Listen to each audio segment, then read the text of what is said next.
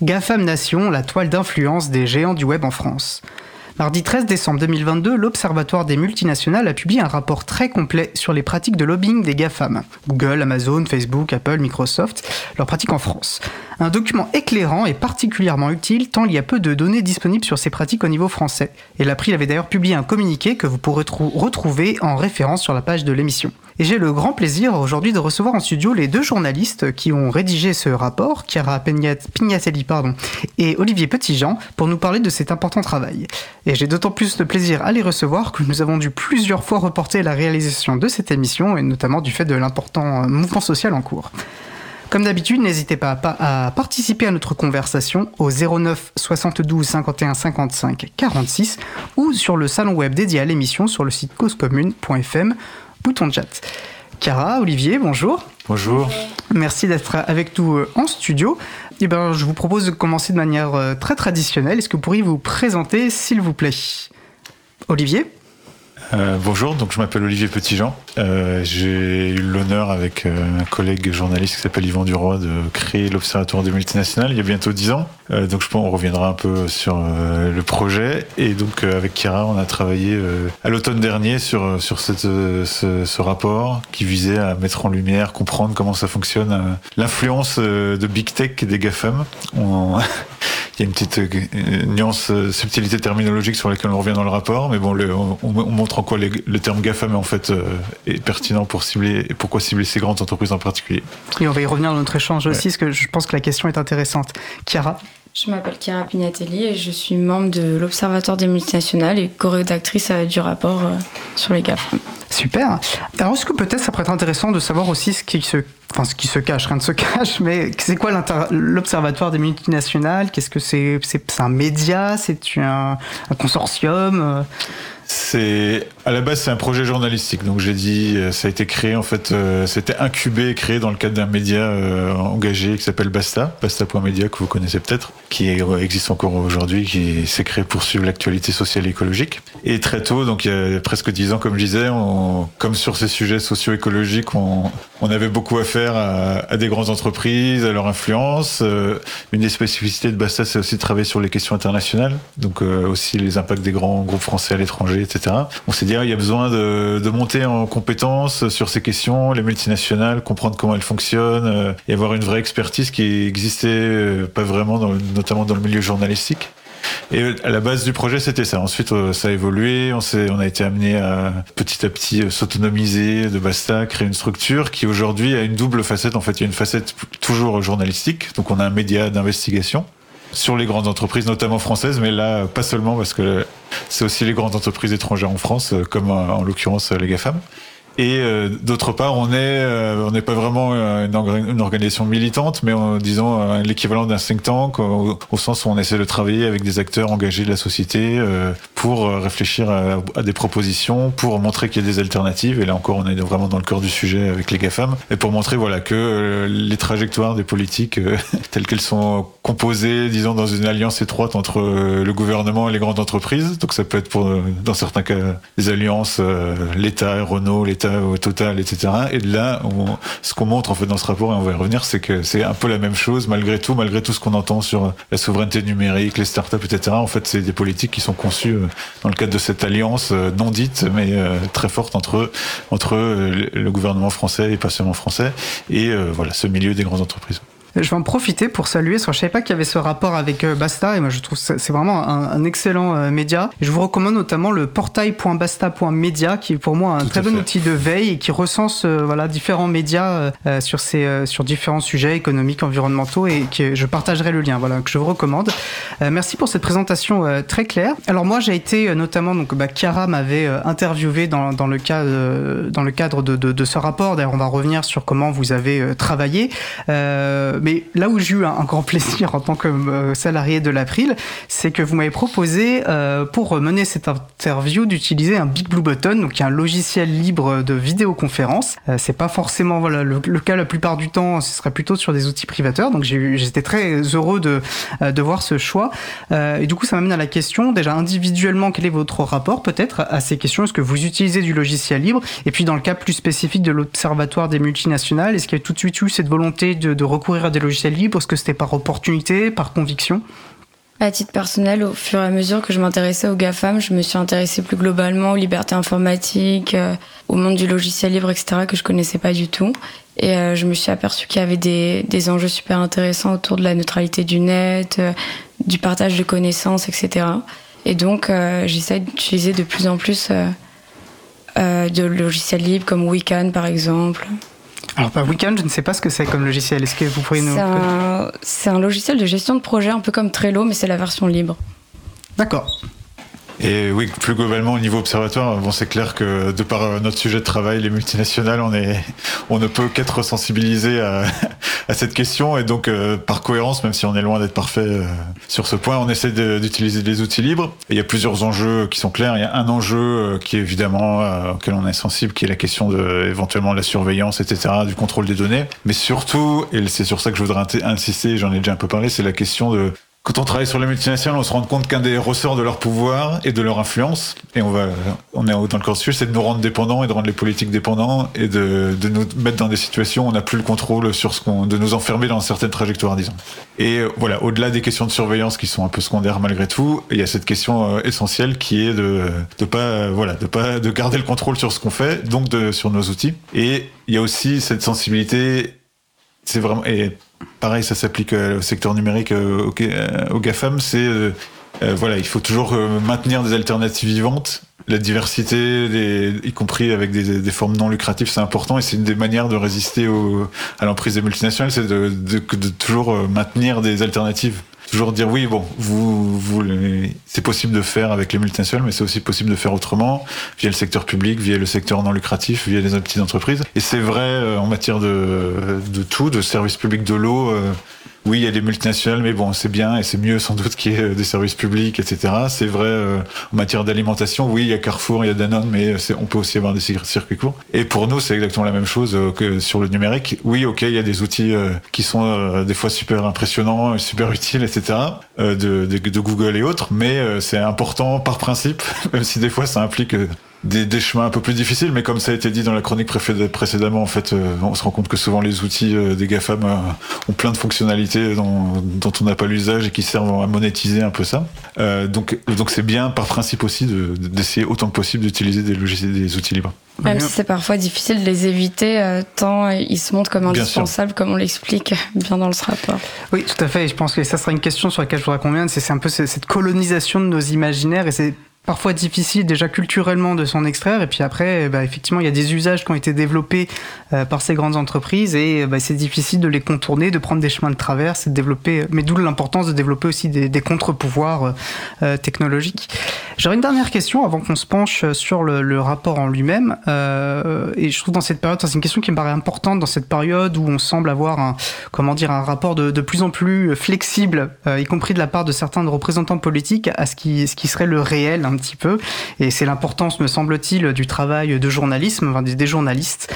Euh, et du coup, c'est quoi pour vous le travail euh, du journaliste, des journalistes? Quelle est l'importance du journalisme dans une démocratie? Vaste question. Voilà, je sais que c'est pas forcément évident, mais je voulais avoir votre lecture puisqu'on n'a pas si souvent l'occasion d'échanger. Euh, bah, je pense que bon, c'est une vaste question effectivement. Je pense un des rôles, en tout cas essentiels, euh, du journalisme et une des manières dont il est un peu consubstantiel à l'idée même de démocratie au moins au sens moderne du terme, où il n'y a pas des, grandes agoras comme à l'époque d'Athènes où, on pouvait se parler, tout le monde se connaissait, etc. C'est de maintenir, euh, c'est à la fois d'un côté de tenir les puissants, les pouvoirs en place euh, pour responsables de leurs actes, donc euh, une mission de veille euh, citoyenne, de les forcer à rendre des comptes. Et ça, c'est clairement pour sur le journalisme, il s'est constitué avec l'idée de forcer les politiques, donc ciblant le pouvoir politique dès le 19e siècle, les forcer à rendre des comptes, ce qu'ils faisaient, euh, ce qu'ils disaient, quelles étaient les conséquences, etc. Éventuellement les affaires de corruption. Et nous, un peu notre argument, c'est que du coup, le journalisme s'est resté très focalisé sur le pouvoir politique mais qui a besoin euh, de faire un travail similaire pour le, ce qu'on appelle les pouvoirs économiques, qui sont pas des pouvoirs officiels, mais c'est quand même clairement des pouvoirs. Et voilà, donc c'est un peu notre idée. Euh, c'est pour ça qu'on reste des journalistes, même si on est des journalistes engagés. Et mais en un sens, tout journalisme, euh, quand il est voué à faire à pousser les puissants, les pouvoirs en place à rendre des comptes est, toujours une forme de journalisme engagé, même si euh, voilà, ça peut être celui sur le versant politique, il est beaucoup plus accepté. Ça choque personne que des journalistes disent ah oui mais vous avez dit ça, mais c'est ça que vous faites à un politique ou vous remettez en question ce qu'un politique dit, alors que ça reste un peu dans la sphère médiatique telle qu'elle existe, ça reste un peu choquant d'interpeller de la même manière un PDG ou un responsable économique, etc. Euh, donc voilà, ça c'est le premier versant. Mais donc on est engagé, mais on reste, euh, on utilise les, outils, les codes et les, les, règles déontologiques du journalisme. Et ça c'est vraiment important, ça, touche à votre question. Euh, tout ce qu'on fait, c'est basé, on essaye autant que possible en, utilisant euh, la méthodologie journalistique, que ce soit basé sur des faits. Et on dit voilà ce que les faits disent, ensuite et, faire la différence entre donc entre ce qui est fait, ce qui est supposition, ce qui est juste témoignage de, de sources, mais juste de l'ordre du on dit, etc., qui est juste un, un, une indication. Et donc ça c'est des règles qui, effectivement, dans le contexte actuel, plus que jamais, euh, sont, importantes à maintenir. Mais c'est vrai qu'on est de plus en plus confronté euh, à des, quand on sort des chiffres qui pourtant souvent sont basés sur des, données publiées par les entreprises ou le gouvernement, à des dirigeants politiques qui disent non, c'est pas vrai, et qui balayent ça d'un coup, alors que et face à ça, c'est effectivement, il y a toujours le on est un peu désemparé. Euh, euh, voilà. C'est toujours armes égales non plus, donc d'où l'importance. Et je pense que le travail du journaliste aussi, c'est de, c'est la volonté d'informer et euh, dans le cas euh, du pouvoir économique, d'informer les pouvoirs publics, mais aussi euh, la société civile, et de montrer au pouvoir économique que des gens s'intéressent à leurs pratiques et veulent les rendre publiques. Très important. Et c'est ce qu'on appelle, je pense, oui, une bonne illustration, ce qu'on appellerait le, appellerait le quatrième pouvoir, un petit peu, qui serait, voilà, les, pouvoirs dans une démocratie sont censés un peu s'équilibrer, et, d'avoir cette, ce pouvoir-là, il paraît effectivement euh, indispensable. Bah, merci beaucoup, moi ça m'a paru très clair et je vous propose de plonger peut-être dans le, vif du sujet. Donc vous avez rédigé un, rapport euh, qui s'intéresse aux, pratiques euh, de lobbying des GAFAM en France. Alors là, vous avez commencé à nous expliquer pourquoi finalement ce sujet, mais on, peut peut-être revenir sur la genèse de cette démarche. genre savoir si c'était d'abord parce que vous vouliez vous intéresser aux GAFAM ou c'était sur mieux comprendre les pratiques de lobbying en général. on peut commencer d'ailleurs par cette question d'ailleurs. Pourquoi euh, finalement Quel était votre premier prisme, euh, la genèse finalement de ce, projet? Ouais, c'est un projet qui est au croisement de plusieurs choses auxquelles euh, on faisait de plus en plus attention depuis un certain temps.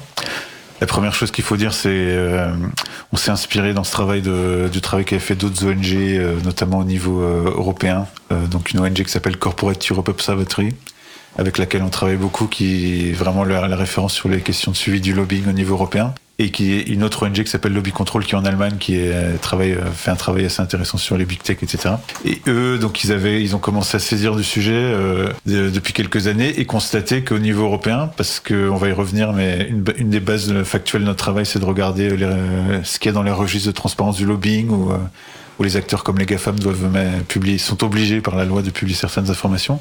Ils ont constaté que depuis quelques années, en quelques années seulement, euh, les GAFAM sont devenus en fait les plus importants lobbyistes de la place de Bruxelles. C'est-à-dire euh, en 2015, en gros, euh, on était encore dans la phase où Google, Facebook, c'était tous des gentils qui allaient sauver le monde et ils étaient pas méchants, etc. Et tout à coup, bon, les gens commençaient à ouvrir les yeux un peu plus. Il y a eu des scandales, il y a eu, le Brexit, Trump, etc., Cambridge Analytica, beaucoup de choses, les contestations d'Amazon, enfin voilà. Et tout à coup, on a vu leurs dépenses de lobbying monter en flèche. Et aujourd'hui, alors qu'en 2015, les premiers lobbyistes euh, à Bruxelles, c'était les compagnies pétrolières ou les grands, les géants de l'automobile. Aujourd'hui, les premiers, c'est de loin les GAFAM et Huawei. Et euh, bon, évidemment, les pétroliers et les automobiles sont encore très hauts, mais bon voilà. Donc ils ont, eux, ils ont montré donc dans un rapport qui est sorti il y a deux ans, je pense, euh, qui corrigera. Oui, 2021. Et d'ailleurs, j'ai déjà mis le lien vers ce rapport qui est rédigé en anglais, mais qui est très instructif, effectivement. Voilà, donc ils ont documenté ça. Et une des, une des premières impulsions, euh, c'est de voir, de regarder euh, ce qui se passait en France et si on, on observait euh, qui est la même montée en force, disons, des GAFAM du, du versant politique, lobbying, etc. en France. je pense une deuxième motivation, c'est le scandale des Uber Files. Donc ça c'était, il est survenu en, juillet dernier. Euh, donc pour rappel, donc c'est un, un ex-lobbyiste d'Uber euh, au niveau européen et français qui a sorti toute une série de documents sur euh, leur campagne pour euh, pénétrer les marchés européens et comment ils ont ciblé en particulier des hauts dirigeants, dont Emmanuel Macron, une commissaire européenne qui s'appelle Nelly Cross. Et, Macron qui était ministre de l'économie. Voilà, à l'époque où il était ministre de l'économie. donc c'est voilà, c'est vraiment sur la période de 2015-2016 où il y avait une première vague de contestation et comment ils ont pu financer des études d'économistes pseudo-indépendants pour dire ah en fait Uber va créer plein d'emplois, etc. Donc ça a créé un scandale. À l'époque, il est un peu retombé, même s'il y a une commission d'enquête qui est en train de se mettre en place au niveau de l'Assemblée nationale sur ce sujet. Et et voilà, Uber c'était le méchant, donc Uber c'est un cas particulier, euh, c'est pas un GAFAM, euh, on l'explique dans le rapport, mais il s'appuie sur l'infrastructure des GAFAM et il partage beaucoup de points communs idéologiques avec les GAFAM y compris cette, euh, cette manière d'imposer leur présence, euh, voilà, sans se faire voir, de mettre le pied dans, le pas dans la porte et mettre tout le monde devant le fait compris. Et c'était le méchant, et ça, tout le monde disait ah oh, regardez c'est le méchant Uber avec ses stratégies un peu pourries de, de contacter les hauts dirigeants, de payer des études, etc. Une des, choses qu'on voulait montrer, c'est qu'en fait même si c'était un peu moins agressif, euh, etc. En fait les GAFAM faisaient exactement la même chose. C'était, ça faisait partie de la panoplie, la panoplie des choses, de, de stratégies de multinationales, notamment les big tech. Et, euh, pardon, je suis un peu long et je monopolise la parole, mais euh, dernier, euh, dernier point, effectivement, quand on travaille sur les multinationales, euh, de fait, on travaille beaucoup sur euh, le lobbying des multinationales parce que leur pouvoir, leur poids est inséparable de leur poids politique est inséparable de ce qui fait leur poids économique. Et c'est parce qu'elles ont une influence politique forte qu'elles réussissent à préserver leurs intérêts économiques. Et donc nous, on a beaucoup travaillé sur euh, les questions de lobbying au sens large, notamment en matière climatique. Et effectivement, on était curieux de, de traiter ça dans le cas des GAFAM, parce que ce qu'on montre dans le rapport, et on va y revenir en long en large, c'est que les GAFAM, d'une certaine manière, ils, ont, ils peuvent utiliser toutes les mêmes armes euh, d'influence que les autres multinationales, mais en plus, ils en ont des très spécifiques et très puissantes euh, qui mettent à, mettent à profit pour être encore plus influents. Quoi. Oui, on va, on va y revenir. Et alors, euh, Olivier, vous aviez un peu évoqué cette question de dire qu'il y avait quelque chose de très spécifique des GAFAM qu'on distingue, que vous distinguiez des Big Tech. Big Tech, c'est plutôt aux États-Unis notamment, ils utilisent plutôt cette formule-là. Euh, alors du coup, pourquoi, euh, pourquoi cette focale GAFAM? Donc on rappelle l'acronyme, c'est Google, Amazon, Facebook, Apple et Microsoft. voilà, qu'est-ce qu'ils ont de, de, de, spécifique? Pourquoi c'est focal vers eux? Et le fait que ce soit vers la France, vous l'avez expliqué, parce que notamment effectivement en européen, en Europe, on avait déjà des rapports, mais, mais pas en France. Chiara peut-être? Parler de GAFA, même si on va aussi parler de Uber, etc., c'est utiliser une expression qui est communément admise, qui parle à tout le monde. Donc, euh, quand on a vocation euh, d'informer, euh, c'est toujours bien. Et aussi parce qu'en fait, comme on l'a un petit peu évoqué, c'est des entreprises et des, outils qui sont utilisés par presque tout le monde, voire tout le monde, et qui ont le monopole dans leur secteur d'activité. Même si aujourd'hui on sait que les 5 GAFAM ont largement élargi leur champ d'activité, à l'origine, c'est quand même des entreprises qui ont le monopole euh, voilà sur ça et donc qui ont construit tout un modèle économique, culturel, etc. sur lequel les autres entreprises, donc Uber, Deliveroo, euh, etc. vont se caler. Donc c'est les GAFAM qui ont posé les règles euh, et voilà comme on l'a dit, c'est un sujet qui n'avait pas été traité au niveau de la France et c'est bien de montrer que le lobbying ne s'arrête pas, euh, ce n'est pas que à Bruxelles comme euh, une représentation qu'on peut avoir, mais que c'est bien aussi au sein des institutions françaises et du modèle culturel français, euh, médiatique, etc. je pense que ce qui distingue les GAFAM, les cinq GAFAM, donc Google, Amazon, Facebook, Apple et Microsoft, c'est euh, par rapport à tous les autres acteurs de la big tech, c'est un leur poids économique. Donc quand on regarde les chiffres et même par rapport à Twitter, euh, c'est vraiment le jour et la nuit. C'est vraiment des, des, acteurs qui ont beaucoup de ressources, même si en ce moment ils sont en crise, mais faut relativiser la crise qui traverse en ce moment parce que c'est la crise qui traverse en ce moment, les suppressions d'emplois dont on entend parler, c'est aussi parce qu'ils ont vraiment beaucoup créé d'emplois euh, au moment de, du Covid, donc ils ont vraiment embauché à tour de bras. Et là, ils, effectivement, c'est une période plus compliquée parce qu'ils profitaient de l'argent facile. Maintenant, il n'y a plus l'argent facile, donc ça baisse, etc.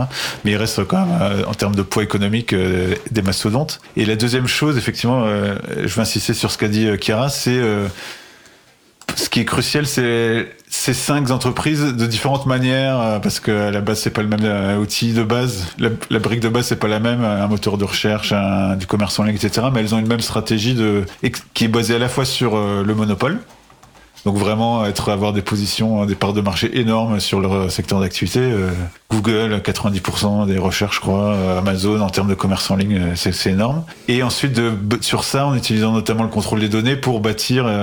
et c'est des entreprises multi-outils en fait, qui de plus en plus sont construites comme un package qui et qui jouent les les les, les comment dire les synergies, je sais pas comment dire, entre leurs outils. Donc Amazon, euh, c'est euh, maintenant c'est euh, le commerce en ligne, mais c'est aussi le cloud, c'est aussi le streaming, etc., etc.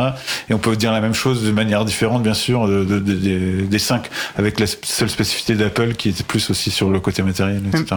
Et je pense que c'est intéressant aussi de dire que les GAFAM ont vraiment implanté leur modèle et qu'aujourd'hui en France, on va parler de licorne française, notamment ces dernières années, de pousser la souveraineté numérique, etc. Mais ce sera toujours selon ces règles et selon ce modèle imposé au préalable par les GAFAM.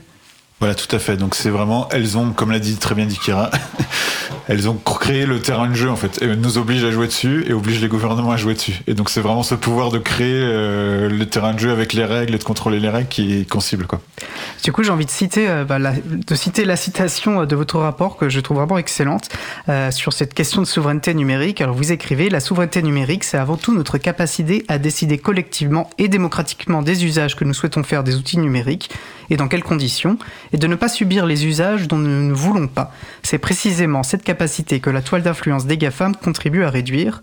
Son principal ressort est de nous faire croire, ou au moins de faire croire à nos dirigeants politiques, que leur expansion est inarrêtable et que le monde qu'ils nous préparent est inéluctable. Ce qui revient finalement à ce que vous nous avez bien euh, éclairé. Et, du coup, euh, puisqu'on parle de conclusion, peut-être que si vous voulez pousser d'ailleurs sur cette, la définition que je viens de citer, n'hésitez pas, mais j'aimerais vous demander voilà, quelles sont les, les, principales conclusions, on va revenir après dans les détails, mais les principales conclusions de votre rapport, et savoir si finalement euh, ces conclusions pour vous étaient une surprise ou ça correspondait à peu près à, à ce à quoi vous vous attendiez.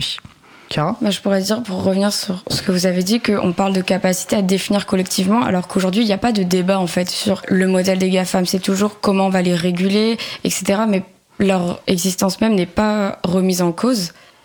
Et euh, surtout au niveau du gouvernement, où même les services publics, on reviendra là-dessus, utilisent les GAFAM sans s'intéresser à des, à des outils libres, euh, etc.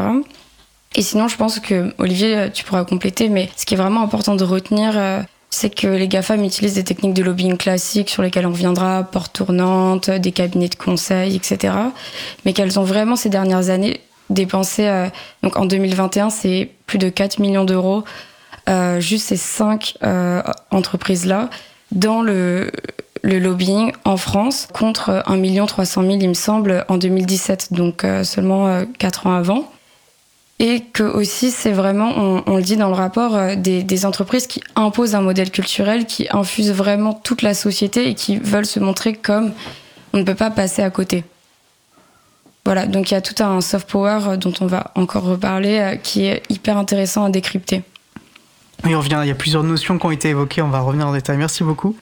Ouais, je dirais, pour moi la conclusion, c'est ce que vous avez dit, c'est qu'il y a vraiment... Euh il y a vraiment, euh, faut prendre la mesure de ce que de ce que veut dire l'influence des GAFAM et à quel point elle pèse sur les politiques. Et effectivement, cette notion de souveraineté euh, numérique telle que la conçoit le gouvernement, c'est un peu une caricature de ce que c'est par rapport à ce que, ce, que serait vraiment la souveraineté. Pour eux, la souveraineté, c'est qu'il y ait voilà, des, des étudiants d'HEC qui arrivent à monter quelques startups et se fassent un milliard de dollars. Et ça, c'est la souveraineté. quoi. Euh, alors que voilà, c'est pas ça la vraie souveraineté. Et, euh, et donc, c'est vraiment un app et montrer que même si euh, donc c'est pas bon on pointe beaucoup du doigt le le fait que les, les, les administrations publiques aient des difficultés et travaillent beaucoup avec les gafam.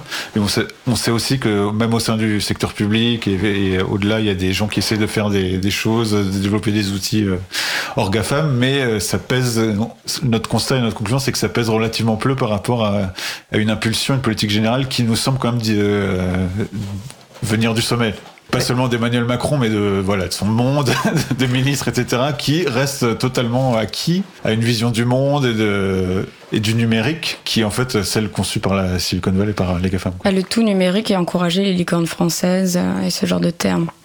Oui, je reviens sur cette idée d'imaginaire, mais on voit beaucoup les inerties. Et c'est vrai qu'en nous, à l'April, bah, tout un point de notre action, c'est de, on va dire, d'amplifier le rapport de force que, politique en, faveur euh, du logiciel libre et des libertés informatiques. Et on voit qu'il y, a une montagne aussi à, à, à pousser, en, en, incarnée par, par ces GAFAM.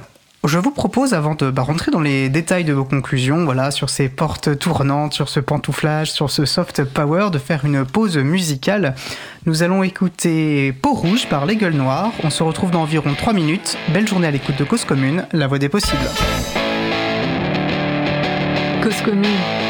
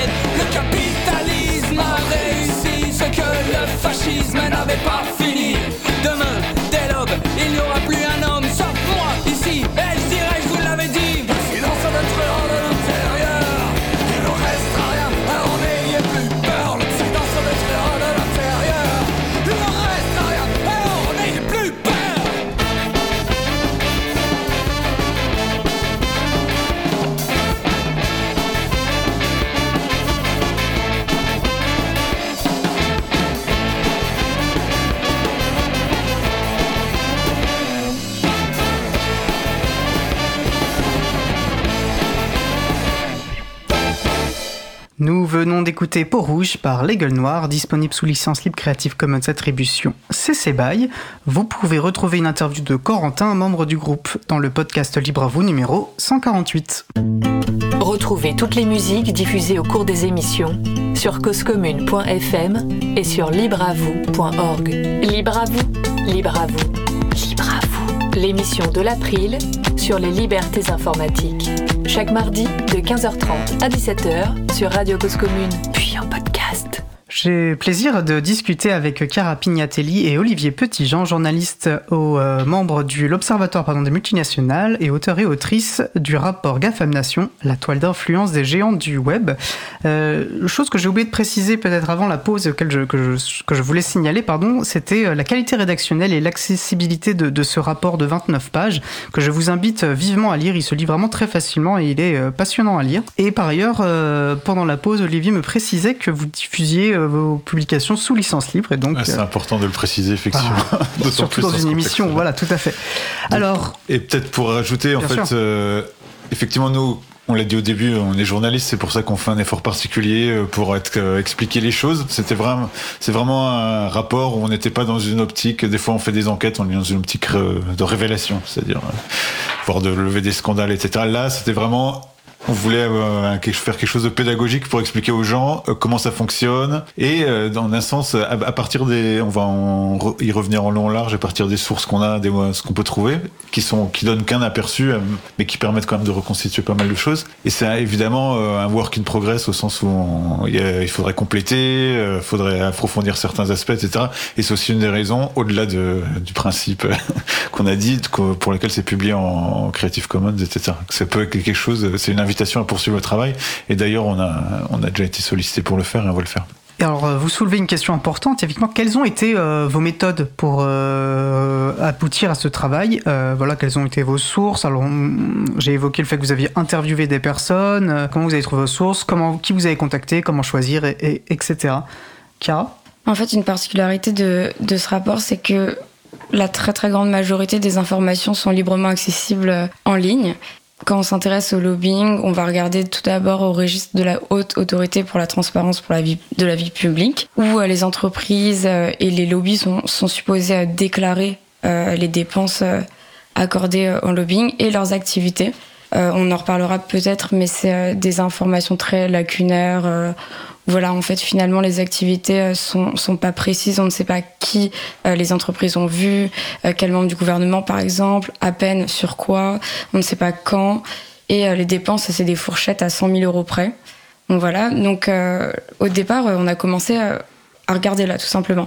Et donc, à, à découdre un petit peu le, la toile et de voir que autour des GAFAM, il y avait aussi toutes les associations professionnelles dans lesquelles elles se regroupaient. Euh, mais aussi euh, les cabinets de, de, conseil et de stratégie auxquels euh, les GAFAM font appel.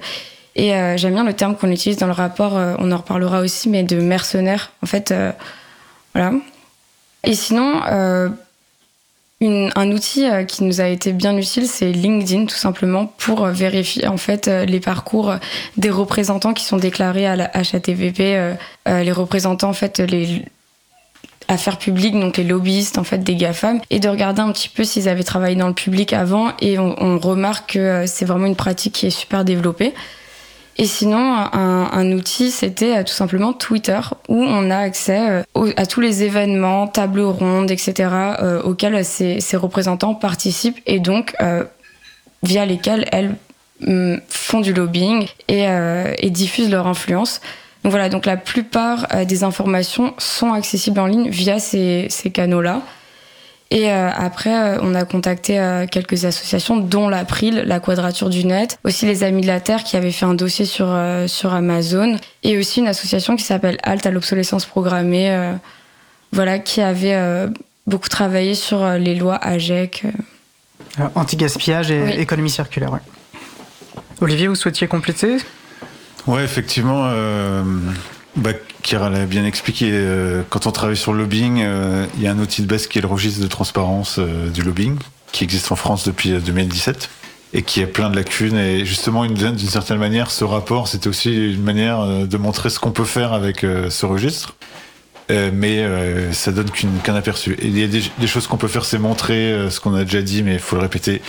Ce qu'on a vu au niveau européen, on le constate au niveau français. En 2017, euh, c'était euh, un million d'euros, je crois, au total pour les GAFAM, et c'est multiplié, monté à 4 millions en 2021. Donc on voit cette augmentation.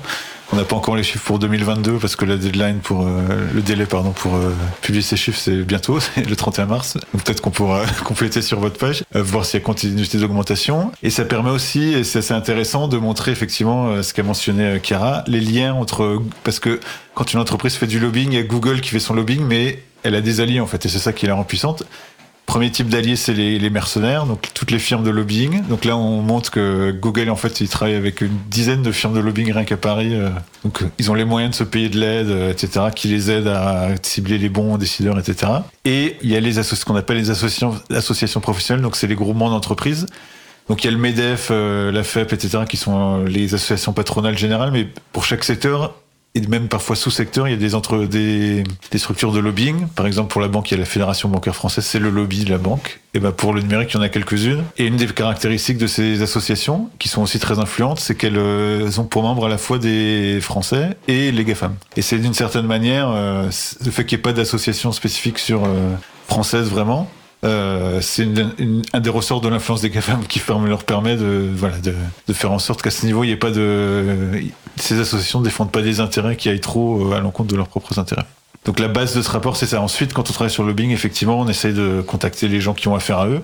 Souvent, c'est les associations, les syndicats dans certains cas, etc., qui, euh, qui, qui sont leurs adversaires, pour ainsi dire, en termes de plaidoyer, de lobbying. Donc. Mais euh, le constat qu'on fait, et c'est l'autre chose que montre le registre, c'est que les moyens sont totalement disproportionnés, parce que euh, Kira a sûrement le chiffre en tête, pour, mais je pense que le budget, de, le budget global de l'April, ça doit être euh, 200 000. trois fois moins ou cinq fois moins que les dépenses de lobbying de Google, par exemple, en France, sur une année. Quoi. Oui, ben, ça n'a ça C'est ça, ça de que les dépenses euh, déclarées, c'est vraiment les dépenses déclarées par Google et pas, euh, il faut additionner les dépenses déclarées par les partenaires et tout, tout le travail qui se fait et qui n'est pas déclaré, qui n'est pas directement des rendez-vous euh, avec des décideurs ou des notes de plaidoyer, etc. Mais tout le soft power euh, et la bataille culturelle qui se fait derrière.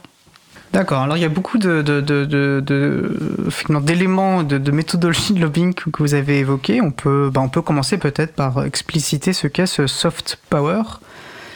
C'est quoi du soft power? Bah, Ce qu'on a eu envie de dire avec euh, cette, euh, cette expression, c'est euh, justement de, montrer que le lobbying et l'influence ne se fait pas que par des rendez-vous très officiels dans les ministères ou en étant auditionné à l'Assemblée nationale par exemple, mais qu'aussi les, les GAFAM, au même titre que, que d'autres entreprises, sont présentes dans la sphère culturelle française par différents canaux. Donc on cite euh, les think tanks par exemple, qui sont des, des groupements euh, supposés être indépendants, des lieux de réflexion, etc. Mais en fait, en, les GAFAM, en étant membres, en participant à leurs activités et aussi en les finançant évidemment, participent à la diffusion de leurs idées et de leurs modèles. Parce qu'en fait, ces think tanks, ils vont rendre des notes, ils vont organiser des conférences, des tables rondes, etc.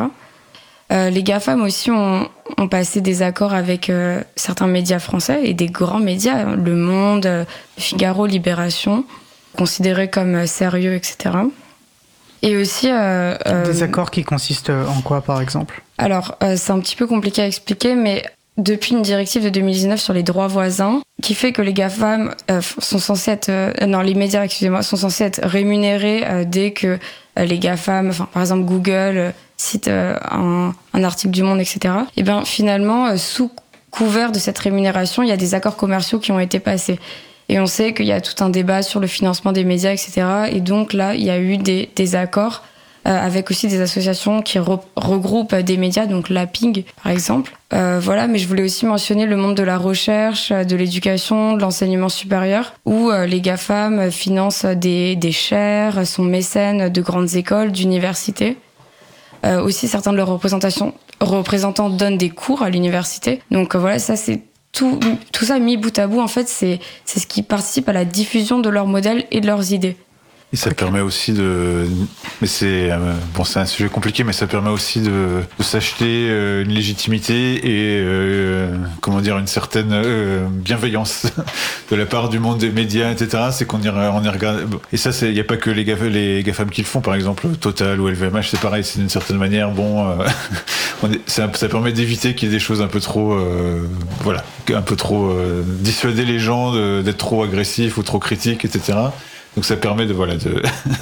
c'est ce que montre d'ailleurs le rapport et je trouvais intéressant. C'est vrai qu'il y a les GAFAM avaient quand même assez longtemps une aura de, de, de ces entreprises assez modernes qui nous permettent d'être euh, libres, on va dire, sur la toile, de, de s'émanciper grâce à ces outils, etc. Et puis on voit qu'en fait, progressivement, au fur et à mesure que la population s'acculture aux enjeux, euh, on comprend qu'en fait, non, elles sont pas, elles sont pas du tout euh, bienveillantes, ces entreprises. Elles poursuivent leurs propres intérêts économiques et qu'il y a beaucoup d'enjeux sous-jacents, notamment en termes de respect de la vie privée, qui vont arriver. Je trouve que le, rapport met, met, bien ça en avant. En fait, elles commencent aussi à avoir besoin peut-être de, de se redorer cette image alors que...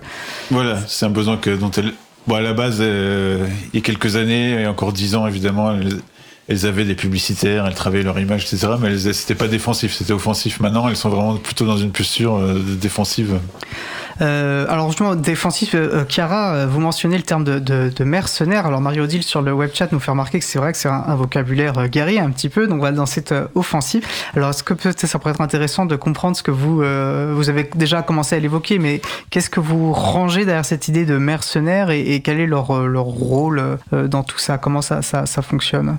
Quand, quand, on dit que les, les, cabinets de lobbying auxquels font appel les GAFAM sont des mercenaires, c'est parce qu'ils ils font appel à ces cabinets pour euh, mener leur bataille, pour mener leur guerre, donc et pour être sur, euh, pour réutiliser le champ lexical de la guerre, être sur tous les fronts.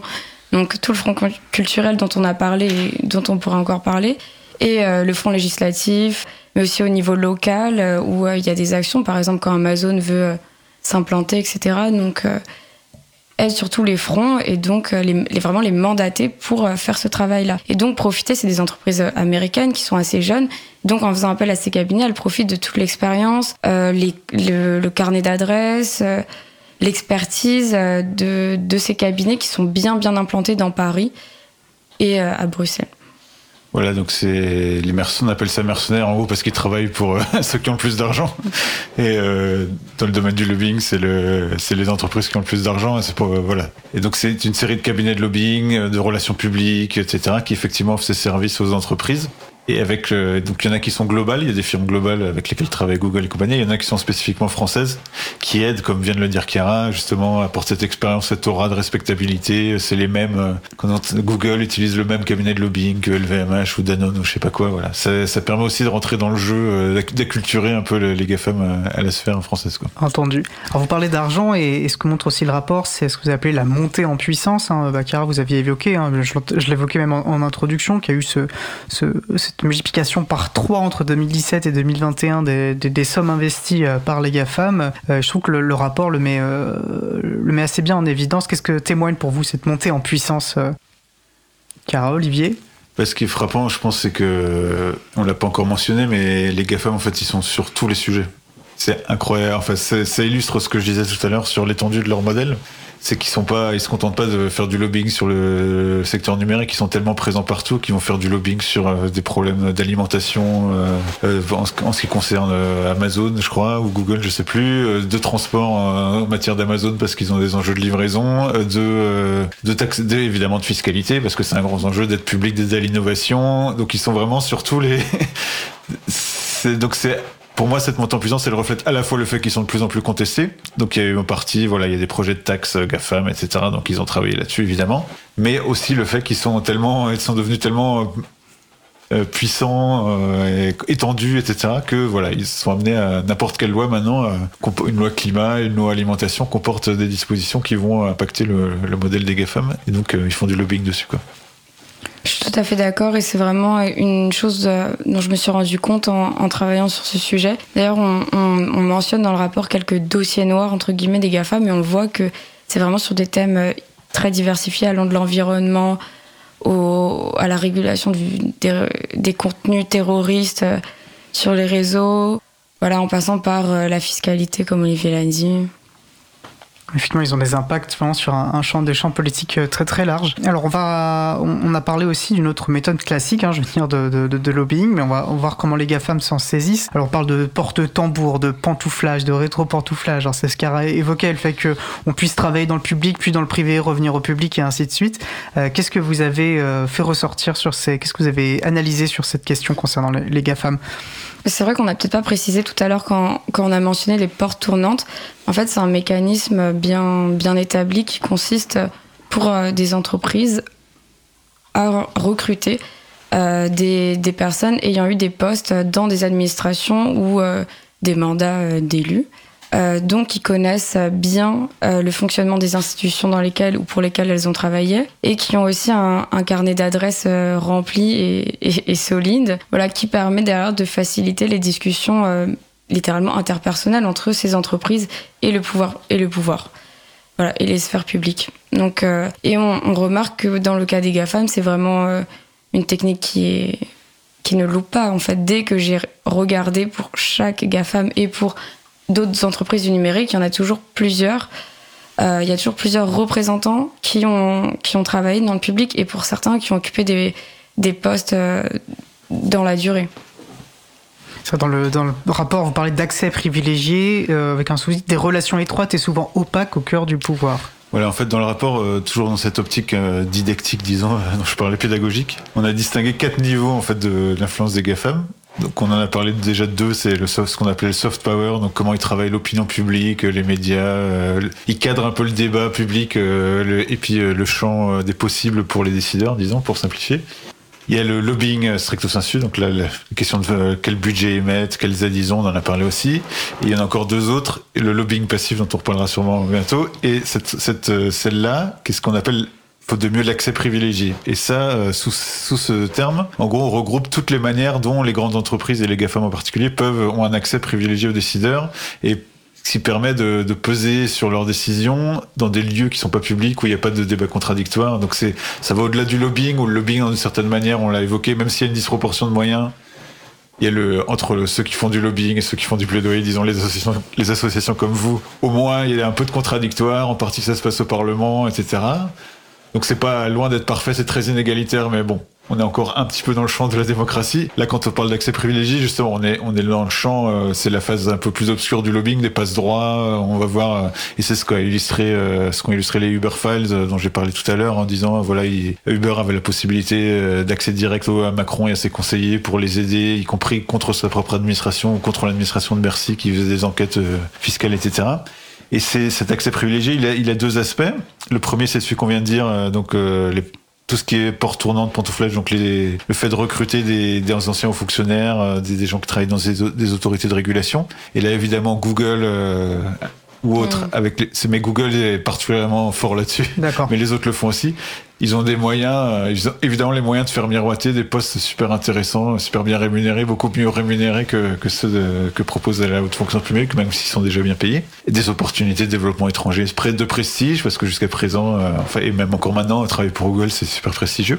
Et donc ça met, c'est une phase. Effectivement, ça leur permet d'accéder à l'information, d'identifier les bons décideurs, d'avoir un accès, euh, voilà, un accès privilégié, un accès direct. Ils savent, euh, ils savent qui il faut contacter et puis le tutoient, ils se connaissent son, son numéro de portable, etc. C'est des choses aussi simples que ça. Et un autre aspect euh, sur lequel on insiste pas mal, c'est cette question euh, des, euh, des contacts et des rendez-vous entre décideurs et, et lobbyistes, parce que c'est ce qu'on ce qu'on s'y met en lumière les Uber Files, cette capacité de contacter directement Macron et ses conseillers, par exemple et qu'il n'y avait aucune transparence là-dessus. Donc euh, un des points, et là où je pense avec les ONG qui travaillent sur la transparence du lobbying, où il y a vraiment beaucoup de progrès à faire, c'est sur cette question d'obliger euh, les, dirigeants politiques, les ministres, mais pas seulement, euh, leurs conseillers, et puis autant que possible, à publier leurs rendez-vous et leurs contacts avec les, lobbyistes, et aussi à rendre public des, informations sur ces rendez-vous, qu'est-ce qui s'est discuté, qu'est-ce qu'ils défendaient comme position, etc.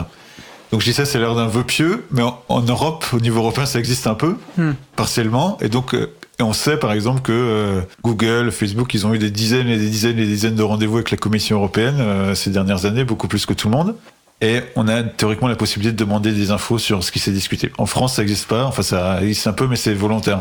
Et donc, un des progrès qu'on pourrait faire en termes de, de progrès de transparence du lobbying au moins, qui est de la transparence, mais ça permet de, notamment de suivre en temps réel ce qui se passe, c'est d'avoir cette transparence. Et là, euh, donc du, du coup, Chiara a fait le travail un peu sur de regarder les, les agendas des, des ministres euh, et notamment de Jean-René, c'est ça qui s'appelle, c'est ça son prénom Jean Barrot Noël. Jean-Noël, Jean-Noël Jean-Noël Barrot, le secrétaire d'État à la transformation numérique, euh, qui euh, voilà et qui en fait euh, on pensait initialement au tout début qu'il publiait pas son agenda parce qu'ils n'ont pas été capables malgré tous leurs outils de, de le rendre facilement accessible. En fait, en fait il, le, il le publie mais on a, on a analysé la, ses rendez-vous avec qui, qui il a vu au cours des derniers mois. Effectivement on voit que c'est totalement disproportionné euh, en faveur du secteur privé euh, et qu'il voit très peu les associations. Je sais pas si vous l'avez rencontré. Non. Euh, c'est très dur pour une association de rencontrer un ministre ou voir ses conseillers. Et donc c'est une autre forme d'accès privilégié où, y a, où là il y, y a besoin de transparence. Quoi. Et aussi, on voit que euh, à la fois, il faut regarder sur le registre euh, de la HATVP qui est soumise au, enfin, soumise au bon vouloir euh, des entreprises. Est-ce qu'elles vont vraiment déclarer le- les rendez-vous Et encore une fois, c'est sur des fourchettes. Donc, c'est par exemple du 1er janvier au 31 décembre. Et avec un titre carencé. Par exemple, Amazon va rencontrer un membre du Parlement sur la loi climat et résilience. Mais on ne sait pas quel membre, ni euh, sur quel article, euh, ce qui a été dit et dans quel cadre. Est-ce que c'est un, rendez-vous euh, dans, dans un bureau? Est-ce que c'est un dîner? Etc. Et ensuite, on voit qu'il faut aller chercher du côté des dirigeants eux-mêmes. Donc, c'est pas du tout centralisé. Les dirigeants, ça dépend s'ils publient bien leurs, euh, leurs agendas, s'ils les mettent à jour chaque semaine ou pas. Voilà, on voit que c'est très très opaque. Moi, dans, une de mes tâches, euh, donc, euh, fichier de suivi de tâche, je dois remplir pour l'April euh, ce, ce- cette déclaration, parce que c'est tout déclaratif pour la haute autorité, pour la, transparence de la vie publique. Et effectivement, même quand on cherche à remplir, c'est très flou et on, sent qu'il y a une certaine volonté de maintenir un, flou sur la, question. Alors, vous avez évoqué, je vois que le temps file, la question du lobbying passif. Alors, quelle est la différence avec le soft power? En quoi ça consiste ce lobbying passif? On peut évoquer déjà la question, mais on peut rentrer dans un peu plus de détails. Bah, Je dirais que c'est. On parlait de lobbying passif parce que euh, on, l'a mentionné dès le début que c'est des, entreprises et des modèles qui se veulent incontournables. Et donc en fait, au sein même de l'État, c'est pas quelque chose qui les, les GAFAM sont pas sont pas débattus parce que déjà les administrations publiques vont euh, les utiliser et compter sur ça. Et euh, quand on parlait du Health Data Hub, par exemple, un des arguments qui a été avancé, c'était que en fait, seul euh, Microsoft était capable de de gérer tant de données, etc. Donc, c'est comme si finalement il y avait par défaut aucune autre alternative et que l'État le reconnaissait. Et en plus, euh, ça c'est aussi quelque chose qu'on a mentionné, il y a un manque et que vous devez vraiment voir à l'April au quotidien, qu'il y a quand même un manque de connaissances et d'expertise technique euh, ou de connaissances du secteur par les dirigeants, qui fait qu'en fait on va recourir à l'expertise euh, de ceux qui ont les moyens, donc les GAFAM qui ont le temps, encore une fois, de produire des notes, de mettre à disposition leur expertise euh, technique, et donc euh, compter sur cette expertise-là pour légiférer sur eux. Je vais juste préciser que le Data Hub, c'est en gros une plateforme d'accès qui organise l'accès aux données de recherche pour en permettre, euh, permettre de faire des, des recherches dessus, effectivement. On avait organisé une émission euh, sur le sujet. Vous pouvez taper euh, Health Data Hub dans, dans le site de Libre à vous et vous pourrez retrouver nos échanges à ce sujet. Ouais, ça permet de boucler un peu sur une des questions qu'on a évoquées au début, qui est en quoi le lobbying des GAFAM il est différent et Parfait. de ceux des, ma prochaine des autres question. multinationales. Effectivement, tout ce qu'on a décrit jusqu'à présent, euh, d'une certaine manière, donc le lobbying, le fait de faire appel à des cabinets de lobbying, etc., de dépenser beaucoup, euh, le fait de recruter d'anciens hauts fonctionnaires, euh, le fait d'a- d'avoir une ligne directe avec l'Élysée ou les ministres, euh, le fait de, de financer les médias, euh, de financer les think tanks, etc., la recherche. Ça, tout le monde, euh, toutes les multinationales le font. Ça fait partie de la panoplie euh, un peu, un peu globale pour les multinationales quand elles veulent faire de l'influence. Là, on a tendance, euh, la haute autorité pour la transparence de la vie publique, elle, elle voit le lobbying par le petit trou de la lorgnette. Bon, c'est pas sa faute, c'est la faute des législateurs, bien sûr, c'est pas pour les accuser eux. À cause des lois en vigueur, ils voient le lobbying par le petit trou de la lorgnette.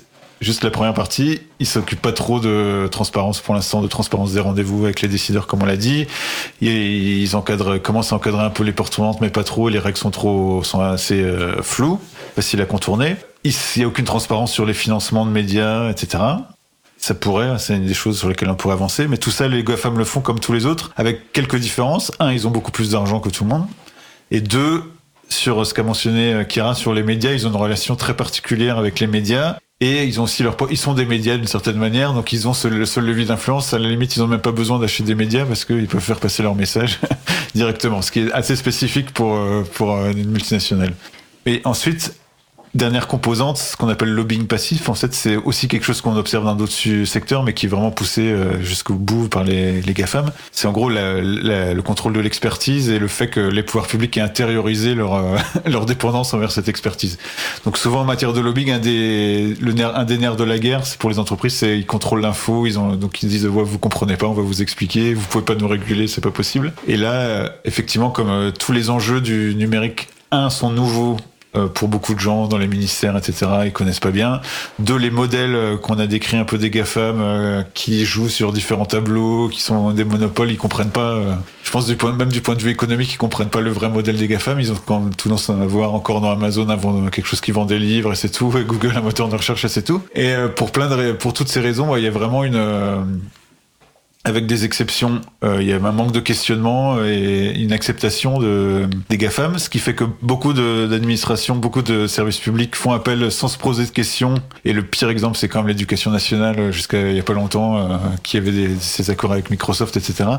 Mais on le voit, enfin on le voit dans d'autres secteurs. Sans se poser trop de questions, ils utilisent les outils, d'autant plus que les GAFAM disent avant, on vous les met à disposition gratuitement, etc. Ils les imposent aux, aux usagers, etc.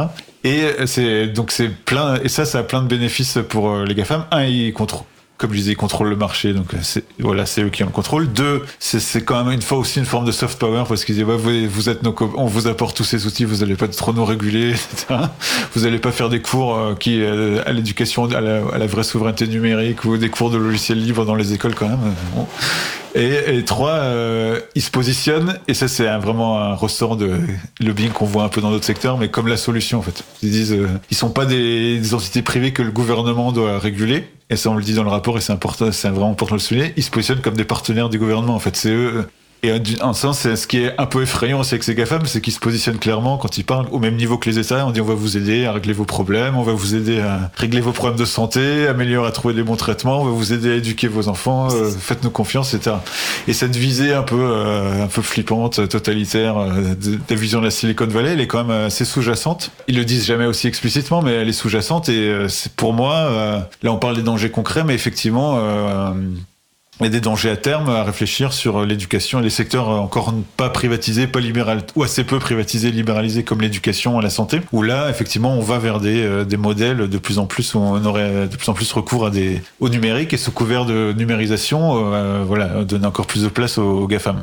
On voit une tendance parfois à, à, ce que des services du type de ceux des GAFAM se substituent à des services publics et l'État se faisant voilà. euh, volontiers, prendre voilà, volontiers cette forme, direction. Le lobbying passif, c'est une forme de privatisation aussi, donc il y a une problématique privatisation qui est aussi euh, de, du même coup un levier d'influence pour les GAFAM. Quoi. Je vais juste citer, et Chiara, je vous donne la parole tout de suite, euh, l'action d'Anticor notamment, qui a mené une plainte, qui a posé une plainte pour favoritisme autour justement vis-à-vis -vis de Microsoft au sein de l'éducation nationale. Donc il y a aussi voilà, des contre-pouvoirs qui existent fort heureusement. Je veux dire, quand, quand on dit que, que les GAFAM se posent en tant que partenaires, ça va sur des sujets aussi variés que la santé à euh, la lutte contre le terrorisme, où il y a par exemple une mission Facebook où Facebook a rencontré euh, plusieurs fois des, enfin, où littéralement le gouvernement a fait appel à Facebook pour l'aider dans la lutte contre les contenus haineux en ligne. Euh, il y a aussi des, des collaborations euh, sur des, des, missions de fact-checking, donc euh, pour réguler les fake news, etc. En fait, on va dire aux GAFAM, on a besoin de vous pour lutter contre ça, et pas forcément vous êtes le problème. Et oui, c'est quelque chose qu'on se rend beaucoup compte quand on a travaillé sur la directive droit d'auteur ou sur plein de textes comme ça. C'est, c'est, ils sont posés en référence et on doit construire euh, la législation autour de ces références-là plutôt que de se poser voilà, sur des politiques publiques un peu plus ambitieuses. Et on en revient à ce qu'on disait tout au début, c'est-à-dire qu'ils ont posé toutes les règles euh, dans une variété de secteurs immenses et tout le monde va s'adapter autour de ça et composer avec. Je pense que ça nous offre une très belle conclusion euh, sur ce sujet. Chiara, je crois que vous vouliez quand même aussi évoquer, en fait le, le, le sujet est très lié, euh, un autre dossier sur lequel euh, vous travaillez, donc la, la vidéosurveillance automatisée dans le cadre de la loi pour les JO. Est-ce que vous voulez nous en dire deux mots?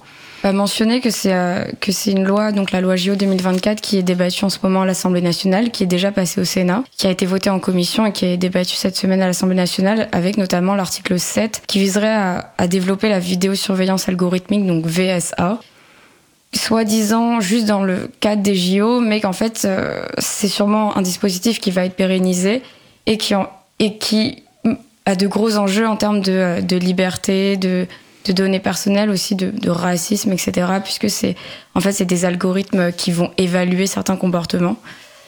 Et voilà. Et donc euh, c'est intéressant de de relier à ça parce que derrière tout ça il y a aussi une industrie très forte et un lobbying euh, assez fort et que vu tous les investissements que les industriels font dans ce secteur, que ce soit des grosses entreprises comme Thales, etc. ou des, des startups euh, plus petites, bah, c'est sûr que c'est pas quelque chose qui va se limiter au JO 2024 et qui va sûrement malheureusement se pérenniser dans le temps. Et euh, il faut s'y intéresser. Voilà, Je vous invite d'ailleurs à, à regarder la campagne Technopolis de la Quadrature du Net qui, qui s'investit beaucoup sur ces, sur ces enjeux-là et qui mène un, travail très important. Merci beaucoup euh, pour ces euh, clarifications. Il nous reste très peu de temps, mais j'ai quand même envie de vous, vous donner euh, au moins une minute chacun chacune pour voilà, donner s'il y a une idée forte que vous souhaitez qu'un lecteur ou une lectrice de votre rapport retienne ou quelqu'un qui aurait écouté le- vos- notre émission. Voilà, une ou deux idées fortes en, en une minute. euh, En une minute. Je sais que c'est pas facile, mais je vous Bon, je propose me lance. Non, mais les deux idées fortes, c'est euh, voilà, ne pas sous-estimer la capacité d'influence euh, des GAFAM et les, différentes manières, tous- les leviers un peu tentaculaires qu'ils utilisent. Et ce qui explique que malgré tous les discours, on entend sans, cesse, euh, si on écoutait juste nos ministres et nos présidents, on aurait l'impression qu'ils sont en train de se battre contre les GAFAM pour, pour la souveraineté. En fait, non. Et les GAFAM, grâce à ces leviers d'influence, ils réussissent à, non, à être des partenaires de la souveraineté, en fait. Et ça se voit avec le Health Data Hub dont on a parlé et d'autres choses. En fait, ça devient des partenaires de souveraineté. Et l'autre élément qui va un peu au-delà de ce qu'on dit dans le rapport, c'est vraiment, euh, ils symbolisent, les GAFAM, ils symbolisent une certaine vision euh, de l'innovation, en fait, qui est niveau totalement commercial, euh, etc. Ça a été dit dans la chronique sur le logiciel. c'est une vision de l'innovation. Ce qui est innovant, c'est de trouver de nouveaux moyens de faire de l'argent sur le dos des consommateurs, des usagers. Et c'est très dangereux parce que c'est une vision qui est en train de contaminer beaucoup d'autres secteurs. On n'en a pas trop parlé dans le rapport, mais il y aurait tout un rapport à écrire sur l'influence des GAFAM en matière de climat, par exemple. Je pense qu'ils ont joué un grand rôle euh, de, pousser cette vision que tout allait être résolu par la technologie et donc il n'y avait pas de soucis, d'autres soucis à se faire, etc.